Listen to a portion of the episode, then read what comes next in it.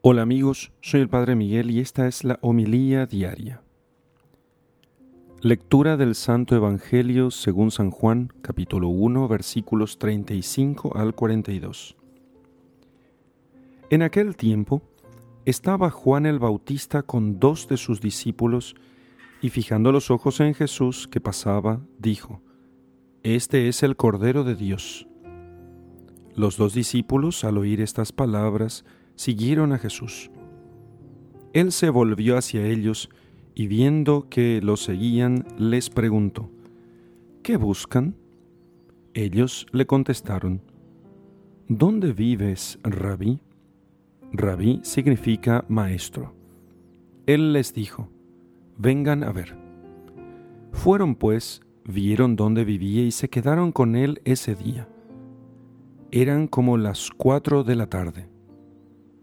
Andrés, hermano de Simón Pedro, era uno de los dos que oyeron lo que Juan el Bautista decía y siguieron a Jesús. El primero a quien encontró Andrés fue a su hermano Simón y le dijo, Hemos encontrado al Mesías, que quiere decir el ungido. Lo llevó a donde estaba Jesús y éste, fijando en él la mirada, le dijo, Tú eres Simón, hijo de Juan Tú te llamarás Kefas, que significa Pedro, es decir, roca. Palabra del Señor. Gloria a ti, Señor Jesús.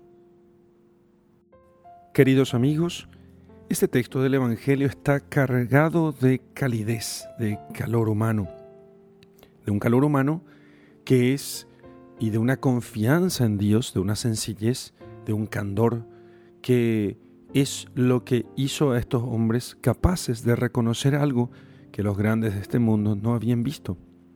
Recorramos el texto. Vamos a recorrer el texto. Juan el Bautista tenía muchos discípulos, pero Juan el Bautista sabía que él no era la luz, sino quien debía hablar de la luz. Así que, un día estando Juan el Bautista con sus discípulos, pasaba Jesucristo y dice Juan el Bautista, este es el Cordero de Dios. O sea, este es el que Dios entregará para que pueda, para que muriendo nos redima de nuestros pecados. Aquellos no hubieran entendido semejante expresión si es que Juan, inspirado por Dios, ya no les hubiera eh, educado, no les hubiera enseñado sobre eso. Así que les habría dicho seguramente a sus discípulos que cuando llegara el momento, él mismo les indicaría quién era aquel Cordero de Dios que sería entregado por nuestros pecados. Entonces, lo indica, dice, Él es el Cordero de Dios. Y ahí los discípulos, al oír estas palabras, se levantaron y siguieron a Jesús, dejando a su antiguo maestro. Juan no quería quedar en lugar de Jesús, quería indicarlo para que todos lo siguieran porque es a Jesús a quien hay que seguir. Todos los maestros que podamos nosotros tener no son más que indicadores.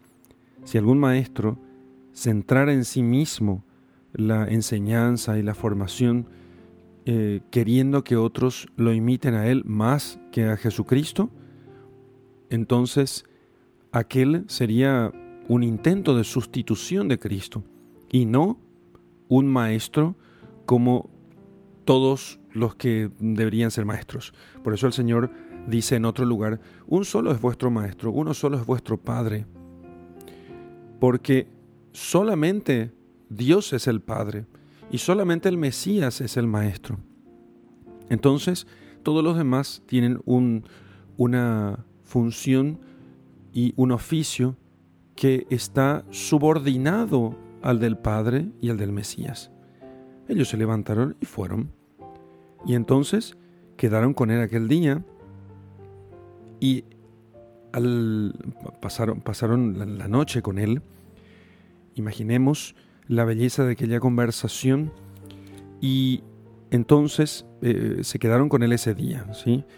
Em, habrán conversado de muchísimas cosas y muy probablemente de estos discípulos, uno de los cuales era Andrés, hayan conversado con Jesús de las cosas que ellos hablaron con Juan el Bautista y además Jesús les enseñó otras cosas, mostrándoles con sus palabras, con sus enseñanzas, que él era el Mesías. Por eso Andrés, lleno de alegría, porque veía delante de sus ojos cómo se cumplían las profecías y cómo se cumplía todo lo que había sido anunciado por su maestro Juan el Bautista, o sea, viendo que lo que le enseñó Juan el Bautista era verdad, entonces Andrés fue a buscar a Pedro y le dice, hemos encontrado al Mesías, no a un buen maestro, no a otro maestro con el cual sustituir a nuestro antiguo maestro Juan, no, no, no, al definitivo, al único, a aquel después del cual no hay otro. Y ese es Jesús. Con alegría va y le dice, hemos encontrado al Mesías. Y lo llevó entonces junto a Jesús y Jesús, fijando su mirada en Pedro, enseguida lo reconoce, sabiendo de antemano por su conocimiento divino, porque Jesús siendo hijo de Dios tenía omnisciencia, la misma omnisciencia de Dios, le indica al ponerle el nombre cuál sería su misión. En el nombre del Padre, del Hijo y del Espíritu Santo. Amén.